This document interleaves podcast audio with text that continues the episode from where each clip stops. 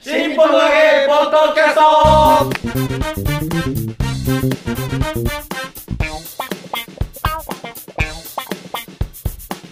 はい、どうも皆様、こんにちは。新日本の揚げ、ポッドキャストの時間がやってまいりました。霊霊者丸子でございます。広瀬和夫、プロデュース、もっと新日本の揚げ、スピンオフの落語会の宣伝のためにやっております。正しい使い方のポッドキャスト。えーまず私が霊霊者丸子立川こちらです。我々のプロデューサーがこちら。広瀬和夫です。そしてゲスト。夏のカモです。よろしくお願いましす。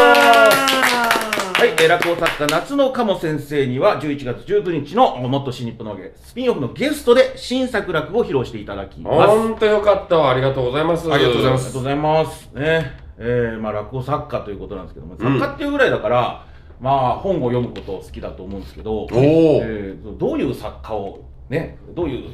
どういう本を読んで育ってきたみたいな、そんなの聞いてもいいですか？ああ。物語作るねそうそうベースはね、なんか本好きの人が多いとか言いますから。うんなんか中学生ぐらいの時はミステリーどっぷりでしたね。それ日本の海外あ、あ、に、にアガサあのクリスティとかじゃなくて、うんあの当時あ綾辻ゆきとさんあー新本格っていう、はい、新本格絵のね。部分があへっーた。その辺もをう、俺は片っ端から脱線した。ええ難しい ですね。京京都大学系の人たちのそうですよね多いね。ええはい。新本格ね。新本格のそそれが中学の頃なの。あ、えーがまあちょっと前にその、えーブームがあったと思うんですけど、そのが中学の時にまあ十角館の殺人ってあのはいはい綾辻さんの最初のそれに出会って、はへい。ーそこからこうあの戻って戻っていってあミステリーどどえどのミステ辺リー好きどの辺まで戻ったの？ああでもあれですね島田総司さんもつまりその辺までってそことの辺までです、ね、もっと前へ行かないってこと。いや一応そのモルグ街とかなんかミステリーの一番最初あ、そっちは海外のも。なんか一応見たんですマけルコどちゃんついていすけいるまかせい んえじゃあエラリー・クイイーンとかは。あとかにはちょっと行かなかったであす中学で、まあ、海外はちょっと難しい すいませんいやだから、えうんだ大丈あ夫のです自分で振っといてなんなんですけど、うんあんま自分に知識がなかったからわかりましすいた ませんそうだろうと思って平野さんが知ってたから。だそうからよかったよかった。もう小小学校の時からものすごいミステリー好きで。えそうでしかもあのだから僕はあの形から入るというかあの、失敗するのは嫌いなのでまずあの「世界の名探偵50人」っていう、えーほう本を買った時に何せそれ世界の名作ううん。ランキングがあって1位「Y の悲劇」「エラーリー・クイーン」うん。にアクロイド殺害事件、うんアガサ・クリスティとかあって、それ、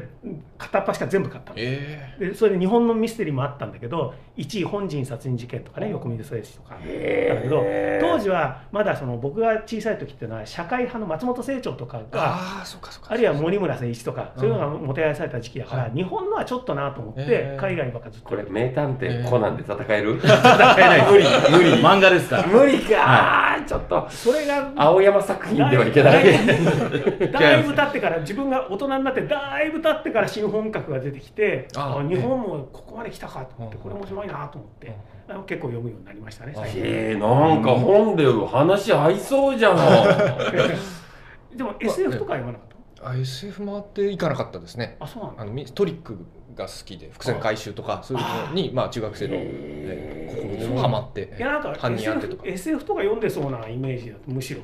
ミステリーあよー筒井まあ、なんかそんな気康しましたよあの作品聞いてて、ねあうん本当私は SF が好きなんでりだかあらにそれもガンダムでいけるここ。ガンダムではないけガンダムでこう入っていける。だからやっぱりに日本の SF のねうんあの感じショートショート、まあ、それこそ星一とかじゃないけど、うんね、あとは海外のやっぱファンタジー系の SF っていうのをエッセンスも感じるものがあってへ結構だから僕もみあの SF もすごい好きで、はいやっぱそれも中学生ぐらいからダーッと海外も読んで日本のも読んで名作と言われるものを 集めてっていう方向だったんだけど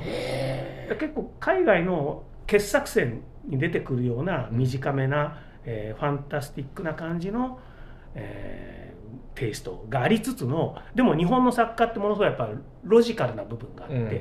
それをぶつけてくるっていう両方がある感じがしてすごい SF 読んでんだろうなって気がしたんだけど SF そうだ影響をほぼ受けてなあいそうかんそうでですすよよ。ーうちから出ちゃってるね、才能がね。SF の。再現フィクションになっちゃったんじゃないつまりでも言ってないです言ってないいや要するにあの何か影響を受けたものになぞってやってんじゃなくてむしむしろ自分からそういうのが出てくるっていうところがやっぱ才能ですよね。れはね そう。だからサイエンスフィクションなんだよ。何を言ってるですま何を言ってるあマル コシュのその SF 好きはどういうジャンルっていうかどういうどいや日本のその星新一小松崎を筒井康スタイ隆ルととか、かまあ、この辺は結構読みましたけどね、えでそれを結構あれですね大人になってなかならんでです今ね一瞬俺のことチラッと見たのにガンダムって言うかと思ったらち ょっと入って今スル ーしたな 今完全にスルーしたなバレたバレたあとはだってそれその辺はずいぶんさ年上だけど、はいももっと下にもいるじゃんいろんな人ってそういうのはそこはいかなかったです、ね。あそうなのはい。あ豊田有常とかですね。いやその世代なんだえそも新宿だね新宿ザメ何でしたっ新宿さん新宿だからねあれは SF ではないっていうなんでそんなみんその後はいなかん本読んでんのすごいなえそっかじゃあそのそのけあその下後あれにですよ、西村寿光とか、西村塾子 それは SF じゃないよこっちの方行っちゃったんですよ。京太郎だろお前それは西村塾子のどこを読んでるかわかるぞ西そんな村の京太郎だもんそれ京太郎じゃなくて。京太郎じゃなくて京塾太郎だろお前最近さ西村塾子って置いてないねこれ置いてないですね。ねああいう大衆作家って死ぬと亡くなるんだってへ一時期だっていやさいや抜かれない西村塾子ものすごい文庫あったえ。じそゃう、んもうサラリーマンみんな新幹線で読んでましたよ。あれあーあのえセックスとバイオレンスのことしか書いてないんですけど、 基本的には。 そうそのセックスもねまあそここちょっと言えないねやっぱり、うん、すごいよね読んでんのお楽しみということでいやだから最近読めないんだよあれねすごいだから読めないですね。あと、そう、Kindle で見つけて、うんで、あ、懐かしいなと思って、買ったら修正されてました。ええあれが良かったのに、ああれれがが、あそこが読みたかったのに、みたいなのが修正されてました。もうあのちょっとい、えー本当に言えないあの数々がはい。あそうなんだよかった持って てあの、アンデスで、あの、飛行機が墜落して、うんなんかラグビー部だったか、フットボール部だったかの人たちが、あの、死んだ乗客の肉を食べて生き残ったっていう事件が実際にあって、でおそそれをちょっとモチーフにした作品があるんですよ。日本で、やっぱり雪山に落ちて、うんで、死体を、まあ、食べるみたいな。うんででそこですごい描写がすごいわけですよ。ね、で、うんのおえあみみたいなそこをドキドキしながら読んでたんです、へー私あは。ーええまあやっぱりセックスの描写だよねセックスもセックスもまともなセックスじゃないから ね基本レイプだからねフランス商品フランス商品の話してんだ今フランスようやくわかったわフランス書院っぽかったですね、フ大人ランのス。商品の話してんのか一よ般うや書く店伝でわ売っってるたやつわ基本レイプであり奴隷化だからねそうですね、はい。すごいねはい、なんでそもんな話をするんういやだすみません、大学生の頃はずっと西村塾作品ばっかりえ ー読みやったっていうそれはそれは読書って言わないとそうですあ読書読書ではなかったです。はいそうだったはいそうなんだいや分かってその後もいろんな世代で面白い SF 日本でいっぱい出てますよあだから暇になったら読んでくださいねそうだね興味がないとかじゃなくていろんなジャンルにあの手をちゃんと伸ばしてみるってことだよねーガンダム以外もね、なんか、ほんとさ、なんか文字にするとちゃんとしたこと言 う。何を言ってるんだ、こいつって感じになるもんね。すごいな。ねあ びっくりしたわじゃあ自分のしあの知識のあるジャンルでなんか聞いてみてよ。いやいや、食べ物。だから夏のカモを形作ってるのは何なのかなっていう。おーいい質問です本だね本うん、まあ本がそのミステリーミステリーが一つあるでしょ、でだい一回こうやっぱハマるとどっぷりになるタイプなので、えあとはー、何そのミステリーにはまったんですけど、えっ、とえじゃあコナンコナンは何期コナンは何期にコナン通ってないですね。いいいいから。普通に生成られ てる俺レッドカード出された今一発退場だった昔の漫才師の吉永さんの形でもうもう終わりだよこれこれ吐ける合図だからどうもありがとうございましたあの、はい高校時代あのやっぱおお笑いにはまってああコント漫才うんでその落語の入り口はそのお笑いからあのだんだん落語それはお笑いって例えば鴨さ誰ん世代だと誰が誰ああ当時だとフォークダンスでなること NHK かああちょっと上ですねあええおあ宮そこのケアラ大イン山とあもうああでもそのぐらいですねアンタッチャブルさんと当かたったえーあ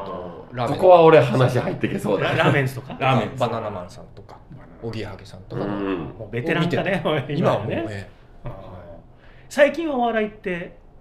いやもうでもその賞レース見るぐらいですかあ本当ねあのライブ行ったりはしない。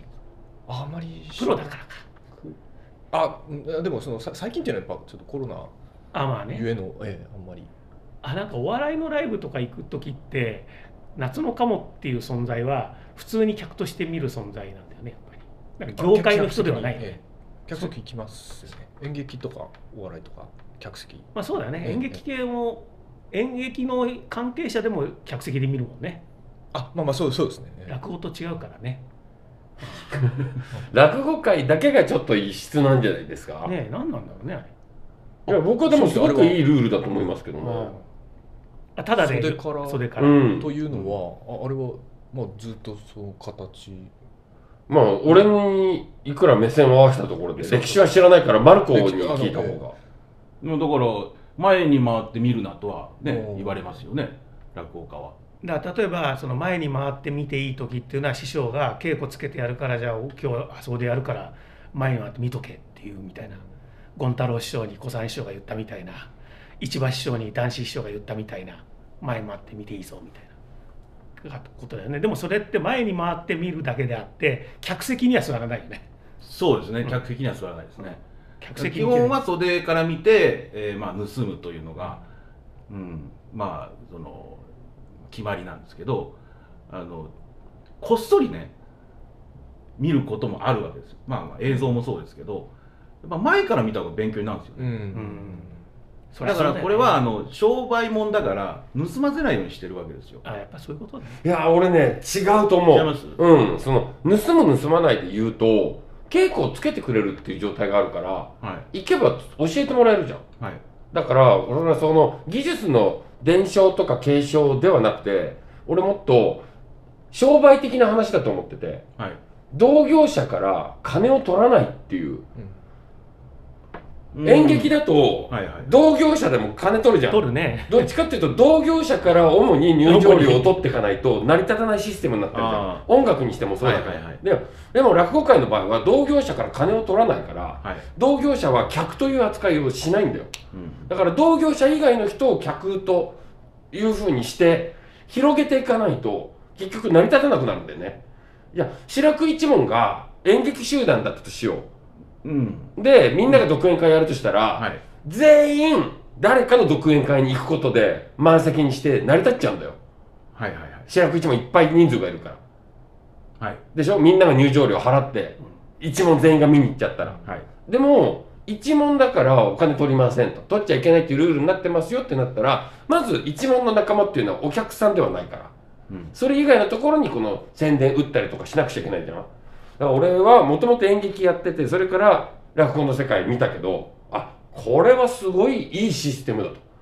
これをやってれば滅びないなと思ったのうん演劇の人はだってバイトしてそのお金を何に使ってるかというと知り合いの芝居を見に行くために使ったりええしてるんだよねそうしないと自分のあの芝居に来てくれないからっていううんすごくね経済圏が狭くなっちゃってるのうんだから落語家がそれを強制的に排除する仕組みになってるから素晴らしいこれこそエンタメだと思ってミュージシャンもお金払わないよ招待で基本それは広瀬さん上の方を見てるからですよいや基基大本久保のライブハウスとか行ってますちゃんと大久保には行かない けど万能案はいっぱい知ってるよああだから売れてるバンドマンでしょ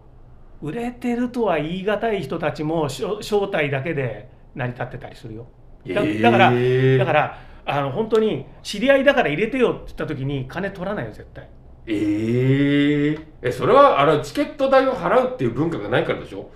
バンドの人はとりあえず払えっつったらぶん殴っちゃえば入れるみたいなことでしょまあだからドリンク代だけ払ってみたいなことあるかもしれないあありますよね。でもあれだよね落語の世界であの前に回って見ちゃいけないっていうのはもう多分江戸時代からだねあー少なくとも明治にはあった確か園長はそれであの大トラブルになったことあるうん変装して確かねか隠れて、えっと、だから自分のところから出てって元の師匠のところに元のってか、まあ、自分の師匠のところに行ったうんやつを偵察するために寄せでへそーれ見てたら「お前前で見てたな」っつって大変な問題になったことがあると聞きましたよありますよねそういうのねああそのエピソードはちょっと初めて聞きましたけど本当すいませんはいでも僕末広亭の楽屋に変装して入ったらバレましたねそれは分かるだろうそれは分かるそだろれうはそれは家元みたいに堂々といけないねすげえ変装したんだよ俺どんな変装タンクトップ着てギターケース担いでなんか革のボツボツみたいな手袋してさ「うざーす」って入ったらでなんで末広亭にそれで入るのそいれや目違的なんですかうん違うのよこれ違う違う俺は入りたかったわけじゃないけど入らざるを得ない状況になっちゃって着物を取りに行ったんだっけ違うんですえっと、奥山浩信先生が、竹丸師匠と、まあ、もともと竹丸師匠が2つ目の時に、奥山先生のラジオに出てたかなんかで、すごく、あのー仲いいんですよ。で、竹丸師匠が鳥を取る時に、奥山先生にもちょっと出てくれって言って、末広って出番があったんですよ。でも、奥山先生着物着れないから、誰か来てくれって言って、お礼って言われたんですよ。で、まだ立川流と、その末広亭とかっていうところは、俺もよく力関係は分かんないけど、まあ触っちゃいけないよっていうのは、なんとなく空気で分かったから、立川こしらで行くと揉めるかもしれないと。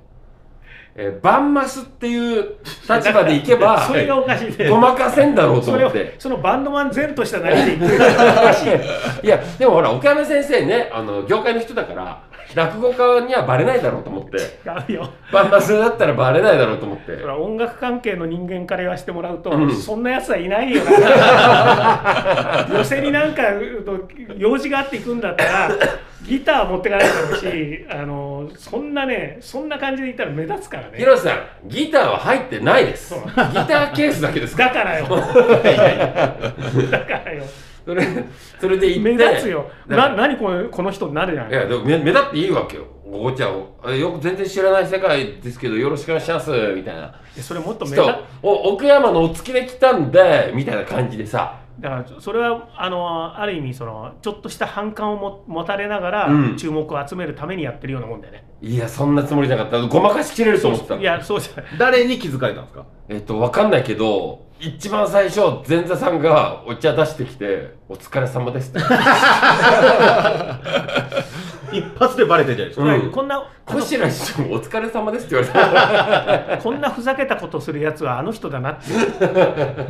もうちょっと地味に行けばた。 バレなかったですね。いやいや変装してるっていうふうに思われてないです小白師匠が変な格好で来ただけですよそう日常がこれなんだコシラって変な人だなって思ってそもそも変装してることも認識されなかったのが、うん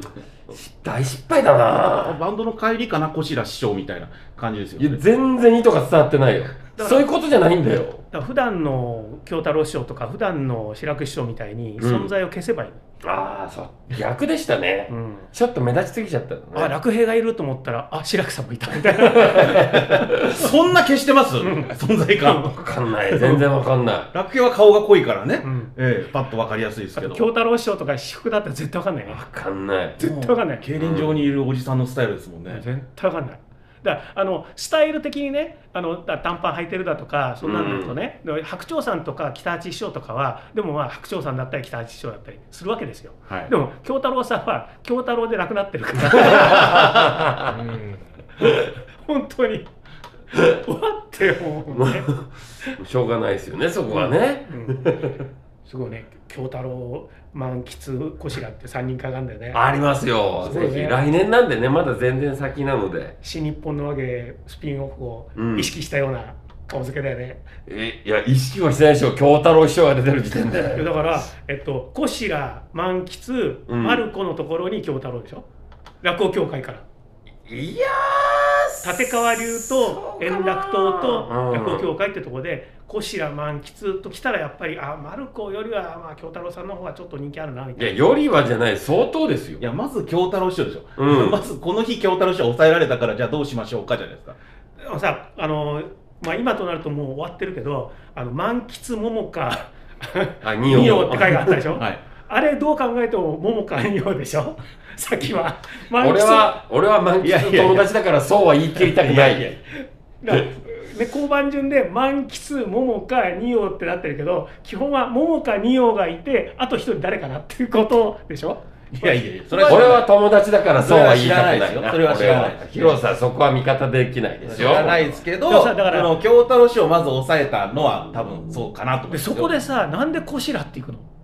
ちょ謎ですよ。謎ですようね。んなんで断らなかったいや、最初俺スパムメールかと思ったから。の思うよね。うん。最近のスパムは随分手の込んだことしてくるなと思って。だいぶ返信はしたよ、スパムだと思ったけど、手が込んでたから。我が目を疑ったよ、あれ。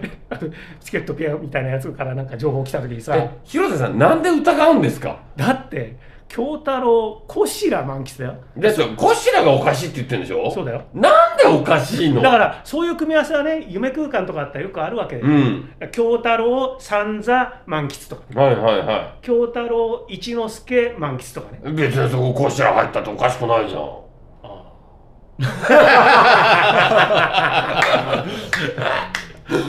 今まで見慣れてないだけで、キャリア的にもそんなに違和感ないんじゃないですいやか今今言ってて思ったのは、うん京太郎一之助満喫だったら一之助と二人会やってる人だからありかとそうですよ。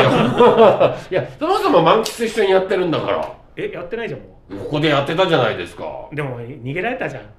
逃げられたのが卒業でしょ卒業です。言い方がなんえか。円満卒業うですんまあでもさ俺の知らないうちに怒ってたことだからそうさ。あとさだから思ったのは満喫さんってマルコさんが嫌いだったから出てったのかなって思ったのだってさ京太郎こしら満喫だってありなんでし ょだから 広瀬さん、それ以上は足を踏み入れてはいけません。 そうだねそれ以上はダメです。今日ここの回は夏のカモさんの人と なりをだだ大丈夫今何が起きてるんですか広瀬さんが始めたんでしょう、もう。たまにこうなる。うんたまにこうなる。あたまにそうですねうん今まではね、暑さのせいでぶっ壊れてるのかと思ったら、そうでもないみたいですね、これね。なんか質問して間違ったところで質問してねって投げるっていうね。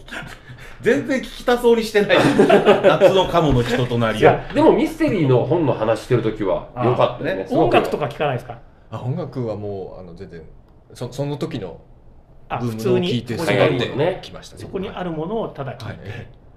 じゃあ知っ CD たか隣人とかしか聞いてないってことで知すね。ったりちょっと違うな上の世代知った隣人しか聞かないっていうことですよ。上上広瀬さん、知った隣人は聞かないよねあれ、ああいうやつは。 聞かないと思うな世代的にミスチルとかスピッツとか聞いて育ちましたねうんそうミスチル聞く人はスピッツも聞くよねおいなんでなんだろうね、はいそこに流行ってるからってことかななんか同時期ですよねねええああの時代はすごい流行りましたね。うんはい。えそれが90年代90年代ですね。あれは90年代です。ね90年代後半あ中半ばぐらいですかね半ばから後半えもうちょっとさあのなんか CD をいっぱい集めようとかそういう感じにああ、ハマってねなる、ほどこのアーティストみたいな。そうです音楽にはあんま興味がなかったってことですねオタク体質ではない。ああなんかこう、え今、ヒロシさんもミステリーバッてハマると全部買うみたいな。こう上から下まで全部 買全う。部買ううそういうんそういうのオタク体質じゃないですか。えはいはいはいそういうの落語オタクだと思う落よ。語オタク。なんかめんどくさいことは、なんか本にいっぱい書いてたもん。めんどくさいことはまあ確かなにんか落語のなんかここの間がこうだとか さ、文章にすることじゃねえだろと思そうか大学時代は落ち研だもんねそうですね4年間同人誌作ったりとかしたことはないねあそういう方向はやってないですね え漫画書いたりはしないえ書いたりはしない漫画読みますか漫画はなもうでも少年ジャンプ系をもう本当にだから当時流行ってるのを あワンピー スちょっと好きですみたいなワンピースの前だとドラゴンボールスラムダンク浅いも浅いえ浅うい本当メメジャーなやつこんなやつバキを全巻読んでるとかそういうことバないキよな浅いいですねこんなの本当だからすみませんそそんなに掘そうなんですよね掘っていただいて掘り下げる甲斐がないね嬉しんですけどそうなんですそうなんですだからごめんなさいねないんだよすいません落語しかないんだうんそう言ったらそうなんですよすごい彼には落語しかなかったのでそんな彼がなぜ落語家をやめたのかをトークで喋ってもらおうねトークでねどこで喋りますかいやでもそれはもうなんか何本か前にもまる子ちゃんが結論出しちゃったと思うけど好きなこととさはないんか言ってたじゃないそれっぽいああやりたいことうんそれそとれやれることは違う。うんそうそこなんじゃないかなって思った今聞いててうんまあ結果としてね、うんそのうん、落語家というよりもやっぱ作家としての才能の方があるんじゃないかなと私も思いましたしお。めえ何様 だおめえ何上から目線で物言ってん の何なんだ よ。良かれと思って言ってんじゃねえかよ。嬉しいですよ言っていただいて彼が今後ね、作家として、ね、どんどんどんどん活躍するためには、そう言っといた方がいいで しょ。いやでも茨の道だよ先駆者がいないんだからいやでもいいんじゃないかな落語作家僕ねあの落語が好きすぎたんじゃないかなと思ってああいいこと言ったわこれだあのねやっぱり落語本当に好きすぎるとあのいろいろなところで行き詰まるというかなんだろうあんまり実名を出せ出したくないから言えないんだけどあのちょっと殻を破れない感があると思うんですよ。それは広瀬さんすごく実感あります僕、僕が殻を破れないんではな くじてゃなくてね。周りを見てるそうとあ好きだからこれできないんだなっていうのを感じることが、それはありますね山のように感じます落語家であることが好きだからこれできなくなっちゃうんだっていうのがもともとその落ち研時代にあ落ち研の時はもう勝手にその火炎太鼓とか新潮師匠で覚えてやったりしてたんですけど、これはなぜ火炎太鼓そこでやったかっていうとプロになったら多分できなくなる立川に入るつもりでいたから、うんできなくなるから白く一緒やってるけど、まあまあ市役所はあのあれですけど白野もやってる。ヒロさん僕もやってますあれは変えまあまなあいじゃ時ない々っていうか僕はひどいな俺だけ火炎大工じゃないって言われ た一個補足すると「火炎太鼓」という作品は、うん新庄師匠が掘り起こしてきて、うんであのくすぐりは全部新庄師匠がこしらえたもんなんで、はいあれは、えー新庄師匠のご一問しか本来できないネタなんですね、うんえーで直接教わってない人は本来やってはいけないというルールがあの落語界ありますんで、えーそれなのに今やってる人が多いというのはどういうことなんだろうと、えーうん感じる人も中にはいるという。はいえーえーだけどもういいじゃねえかと、はいねうん客が楽しければそれでいいんだよみたいな、えーまあ、今そんな風潮になってますからおに客様でもまあだから、客なんて言い方するんじゃないお客様がねで落ち お客研様がね落ち研の時はそういうのやったけど、時々はそのプロになるつもりでいただからんで、あの今しかできないと思っへてー海外コアスをアマチュアの時にやってたっていうぐらいにその確かに殻を破れないうんね性ある格ではあったと思います。だ立川流に入るつもりだったっていうのはもう完全にダンシュンさあん、立場というかもう男子師匠に男子入りたい。ダンシュンさんにもし稽古つけてもらうとしたらまだあふたえっとあ稽古ってどれぐらいつけてもらったもんなんですか前座二つ目僕は同感の半分まであですねだほらあのダンシュン師匠って男子師匠にちょっとしか稽古つけてもらってないし、はいはいでなんかい聞くとねやっぱり一之輔さんとか聞くとあこれうちの師匠師匠からこれうちの師匠からっていうのはすごい多いしうん白紙さんとかもね、あこれうちの師匠からって 普通はそうなんだって思ってでも志らくさんから教わったりまあそうだ小白さんに聞くのもだっ俺せっかく俺のターンが来たと思ってたのに たじゃあ教わったなんか教わりましたよ何を同感をあー最初はみんな冒頭一行だけあ僕僕の方が多かったまさか負けるとは思わなかったけもしどだからその普通に稽古つけてくださいあいいよって言ってもらえるとしたら頼みたいネタ5つあげると何ダンシュンさんのネタもしだ落語家時代よ2つ目から順調に真打ちになってくはいというしてそれで師匠にですかそうそうダンシュン師匠だかはいらもし前座でね前座だとこの話は早いなでも2つ目だったらもう教えてもらえるかなこの話稽古つけてくれますかって言って気さくに稽古をつけてくれる人だったと仮定 してもう前提条件がかなり変わってきてるけどね今ねいやあるとあるところで稽古つけてもらうの諦めてたのかもしれないけど今の話を聞くとただ仮に自分が教わってうんこの話は自分が受け継ぎたいんだって思う話があるとしたら何、えー、変わり目うん宮戸川、うんえー、あああのえー、あの 芝浜あしじゃないよねか軽いええ軽い短いのが今好きでヒントおしくら前に出てこないおしくらねえやっぱりえとか、ええそう変わり目と押しくらねあれはいいよねうん宮戸川かなるほどねは宮い戸川変わり目おしくらあと2本もうそうですよね最近もう全然軽いのをやらなくなってしまったので棒だらとか軽いので言う棒だらとあまあでも棒だらってちょっとね棒だらやはでもボーダーも入りますね棒だらでも西の方でできないネタだってね男子師匠が言ってたっていうねですよね男子師匠がそう言ってたかもしれない 知らないですでだ棒だらってでもさ全国でできるネタではないんでしょあの感覚が分かんないですよね田舎侍が参勤交代で江戸に来て、で田舎者の振る舞いしててそれを江戸っ子がバカにするっていうそういう感覚が地方の人は分からないですなんでバカにされるのかとか押しくらは面白いよねダンシュンさんね、あれあの話やっぱダンシュンさんの今もう独壇場ですよね俺1本当てていいええかぼちゃやあ僕あーかぼちゃじゃないえ違いました 違いました俺絶対当てられたと思ったのにお茶はね、まあ、あのまあでもダンシュンさんこもまあ面白いけど面白い人いっぱいいるから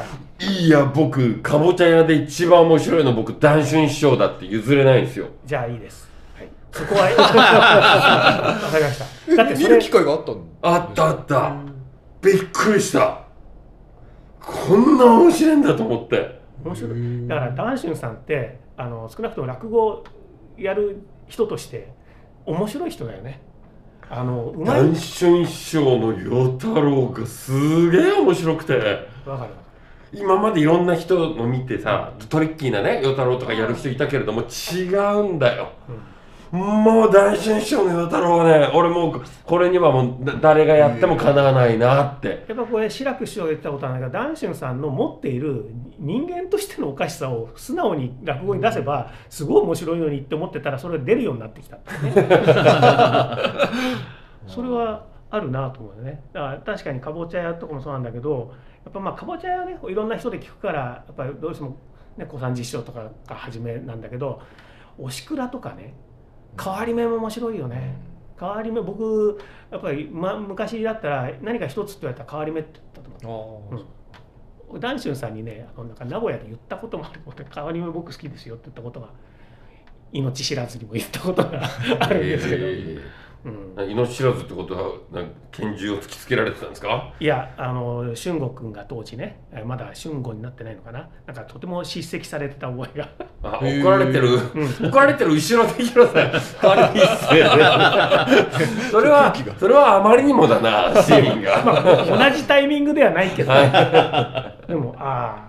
そうかと思って大変だな弟子になるってことはと思ってまあそこは置いと いて、はいでもそうねだから大ネタ系ではないのねあでも慶安太平記とかじゃないのああそうかそっちだからほら、ええあの九州吹き戻しだとかさ九州吹き戻しあれ九州吹き戻しは面白いね談春さんねあれ他の人がやるよりも誰よりも面白いよねいやあの話面白いと思うのが自体すごいもんなラストのとこうんそうそうはだけどそうですね慶安太平記とかもやっぱすごいよ ねまあでもそうか一石えー大工調べですかね大工調うべんさすが弟子だねすごいね大工調べはなるほどうんあれはいやまあねああいうのやらせたら確かにねまあ与太郎もあるし短歌もあるしそうう、ん、確かになるほどまあでもね、そうけ稽古つけていただくというスタートだったんで、そうね そうそうなると思ったんです好きな話になると好きっていうのあそうじゃあええ好きな話だったんだあがが今なんかでも今好きで考えました。あはい。ですよね、はい。うんなるほどで他にあの落研時代、まあ、立川談春置いとい て他に聞いた人っているんですかあでも志らく師匠もあのよく。やっぱ立川流なんですねあでもよよ寄せも小三治師匠が鳥の時は必ず行ったりとか。うんだ入る前のさその落語の知識がみんなすごいよねすごいねおうみんな。えうん話を聞くと入る前までにさちゃんと落語のことをこう触れてから入るからみんなあーやっぱこうやって入んなきゃダメなんだなっていうのは話を聞くたんびに思ういやそうでもないと思うんですよだからそうやですかっぱ結果的に、うんさっきの話になるけど落語を知りすぎてたりあ好きあすぎたりすると殻を破れないっていうのはあの、うんありますよねなるほどねいやそうだ破れなかったでしょう例ね。えばだからその、まあ、すごく好きでダンシュンさんしか好きじゃない他の人はもう目もくれないっていうんだったらまたちょっと違うんだけど他のもいろいろだから白手さんって雲助師匠以外考えたことはないんだって雲助師匠に弟子入りしないんだったら落語家にならないへえそういうんだったら分かる逆にねうんだからそれはもうあの雲助好きとかダンシュン好きっていうんだったらもうそれでいけばいいから落語全般じゃないからなんか殻の破りようもあると思うんですよ。うねん、 だけど落語全般ものすごい好きだったらなんかちょっとがんじがらめになっちゃう感じがするんですよね。でやっぱりどうしてもあの立川流の若手にも、まあ、結構いるんだと思うんだけど頭でっかちになっちゃうと、なんか自分の力量がついていかないのにりもっと高いことをやろうとしてしまって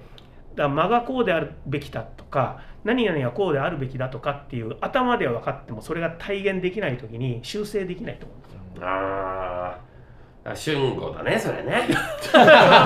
春吾だった ね今の話はねそうそうそんなうそんな話家さんだったんですかんそうでしいやいやょそう そうそこまでいややっぱ頭でっかちだった頭でっかいいやいや面白いことは面白いんですよ。うん、面白かったと思いますよ普通にやってて志したばっかり高くてさ理想論ばっかり掲げてさ、そんな喋んなかったじゃうなんいです全か、然全然接点なかった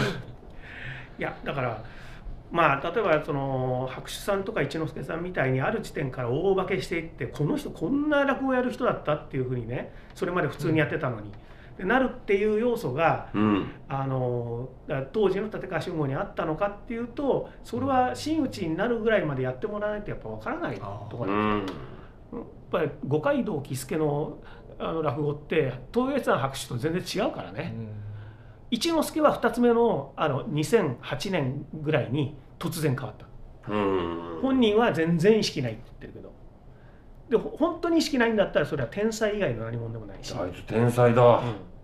だから彼、まあ、一之輔さんみたいな人はあの何かを考えることなく体で出出てきちゃうんだと思うんだよねあそれは多分新潮師匠が最初からうまかったのと一緒だと思うんだよねあ最初からうまかった前座の最初からうまかったって思ううんキャリア5年目ぐらいの音源、うんなんかテレビかなんかで聞いたんですけど、もう普ま通んままんまそのう普通に新潮師匠なんで すそうそうそう5年目で 5, 年目とかのなんかへー BS かなんかで、はいうちの師匠インタビュー受けててで流れてたらそのまんま身長なんですよすごいね完成が早すぎるねも男子師匠もだから2つ目の時にもう抜群にうまいって言われてたわけじゃないうはい、ね小三治師匠は僕はだからその真打ちになった時のあの若手真打ちとしてなったばかりの時のあの提灯屋とか聞くとね普通にもうあの小三治なんだよねめちゃめちゃうまいのよへだからもっと面白いのうんだからそういう人ってやっぱり持って生まれたものっていうのがあって、うんだからやっぱり和芸だからあの肉体を駆使するものだから、うんだから、あのーマルコさんのことをね いろいろ言ってますけどマルコさん持って生まれたっていうかそのその体型とか顔とか含めた芸なのこれは 本当に小白さんのこのいい加減な感じも芸なの僕のは芸ですけど あっちは見た目ですいよやあれも芸なのい芸のう ち芸のうちやあれも芸なのだから五代目子さんがなんであんな面白かって言ったかって言うから言うとあの見た目があるからああの見た目じゃなかったらだいぶ違うと思うよあのあの丸い感じでカサゴとかねやっぱり小三師匠のカサゴの面白さってやっぱあの顔とかとぼけたまあもちろん口調は口調がもちろん大きいんだけどフラってやつですよねやっうんぱフラっていうものはあのトータル的なものだと思うんですよだからもうあの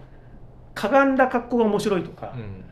白手さんとかクッてこう船床でグッてやっただけで面白いみたいなそういうのってやっぱりやっぱ肉体を駆使する芸だから頭でやるものじゃないんだなってことなんですよ。でそこはやっぱりだからあの俊吾さんが当時ねもしあの続けてて真打ちになる頃に化けた可能性もあるから決して否定はしないんだけど、ただ資質としてはやっぱり作家の方が向いていたのかもしれない。うんよかっただ からそうあの今の人生をあの肯定するっていうことは大事なことなので ちょっとね、彼、後ろ向きになってたんでね、広瀬さんの今のアドバイスが刺さると思います。なってないうんとなってないと思うけちょどっと、ちょっとこれまでの人生振り返ることが多かったんですよ、振タイミングり返的ってない俺に。がじゃないです振り返ってない、ね。振り返ってないしいや、でも広瀬さんの今の言葉で本当にね、背中を押してもらえたと思うんですよ。それそれは僕が言った後小白さんが何か言うとさでも台無しになるからじ字にするといいこと言ってるんですいよいねこと、俺すごいいいこと言ってるよ。だから うそんの夏のカモ自身は全然もうすごい前向きに生きてたとしてもやっぱりあの立川俊吾を知ってる人ってねああもったいないなみたいな見方をする人はやっぱりいると思うんですよ。でやっぱりさ作品聞くと面白いし、う んああなんでやめちゃったんだろうなまだやってればよかったのにっていう人はいると思うんですよ。いると思うんですよ。いや、でも作品を発表する場もあるんだし。そうだからそう。だからねだからた立川俊吾を辞めなきゃよかったな真打ちになればよかったのになじゃなくて、うんえっと、今があるからこそあの夏の鴨っていう才能が生きてるんだってことでもったいないってことは絶対言っちゃダメなことだなと思うんですよ。うん。だから当時ねもちろん辞める前だったら「いやまたもったいないよ」って全力で言うと思うんだけど、うん。辞めたんだから、うんこれはね、今を見てもらいたいですよね。そうだからこれはやっぱ正解だったなっていうふうに思いますそうだからもったいないって言ったやつがさじゃあカモの古典に来たのかってことだよあれだけもったいないもったいないって言ってたやつあれがだ来けてないでしょあれだけってどれだけ 俺はさほど興味がないのに行ったんだから小白さんがいるとこういう感じに終わるので、うんまあまあでもそういうふうに思っていただけるようにはなりいやたいですよもっね。たいないとか言ってる人は無責任言ってるだけですからそうでしょうね。そう俺はそこは言いたいんだよそうだからマルコさんがもしね廃業したとしたらね、はいあのもったいないなっていうみんな言うと思うよ。うんねだったら爆裂ドーン来いよみたいな。今のうちから来とけよってなるじゃんいやこれはもうあの音楽心理よくあることでね、うんバンドを解散するっていうともったいないとかねそうだったらお前が CD 買ってりゃよかったってねコンサート来たのかお前はっていう、飲食店でもよくあるそうそう光そ景うでそすう,、よね閉店するって言うと行列になるやつね、うんそうそうそう毎日来いよって本当だよねなんて人間っていい加減な生き物なんだろうっていうのねそういうねだから落語家だとあの演者としてのまあ稽古だったりとかそこに割く時間っていうのがまあ多くなるじゃないですか、うんでも今作家なんだから作品を作るってことに時間が費やせるわけで、うんそこで良質な作品をたくさん生み出していけばねでまあ落語家だったらキャリアがあるし声がいいんだからそれを自分で発表することもできるそうだそういうちょっと作家としてもちょっと特殊な位置にいる人間だということでですねえーお客さんも追いかけていただければ、まあいいよそれさちらっとさカモがその稽古する時間がみたいな落語家そとうね作家では稽古する時間がって言ったけれども、お前何も覚えなくていいじゃん読めばいい朗読すればいいじゃんうん、朗読でいいと思う。ねえなんか似た形たちのはちょっとやったりうんいやしてます。確かにねち朗ょっと読でい俺いに花を持たせろよあ、すみません。で もあ見のつけねたぞっていう。肉体的な部分での仕草があるから面白いものもあるあんですよねるあるなそうだよね作った段階が落語のつもりで作ってるからとかっていうこともありますかね。それを出すときは落語の形式うーで。んそれこそねあの仕草とあの目線とセリフがバラバラになってたりするやつとかねそうそういうのあああ、ねね。あいうのだとはいやっぱあれは音だけで聞いたんじゃわからないなみたいな。何そのテクニカルなじゃあまあそうマグリットそうそうそうマグリットだからそういうものいくつかの夏の鴨これが夏の鴨だっていうのをいくつか2つか3つねあの我々の回でうんああ見たいですねはい。ありがとうございます。よりすぐりのねぜひ夏の鴨さんの作家性というのをね、はいえーご覧いただきたい落語会がございまして、お11月の19日日曜日、内幸町ホールでございます。19時開演、えーもっと新日本の揚げスピンオフ、ね、えー、こちらマルコの加え、ゲスト、な落語作夏の鴨。 うんなんでなんでといいじゃん夏の鴨って言ってからでいいじゃんえー自作の新作落語を披露していただきます。そして、プロデューサー広瀬さん交えての、はいえー禁断のトークね。まずいよこれはーこれまずい絶対配信しない禁断トークをこれはまずい、よえーやらせていただきますのでねこれはまずい、えーチケットはカンフェティの方でお買い求めください。はいえーご来場お待ちしております。新日本の揚げポッドキャスト。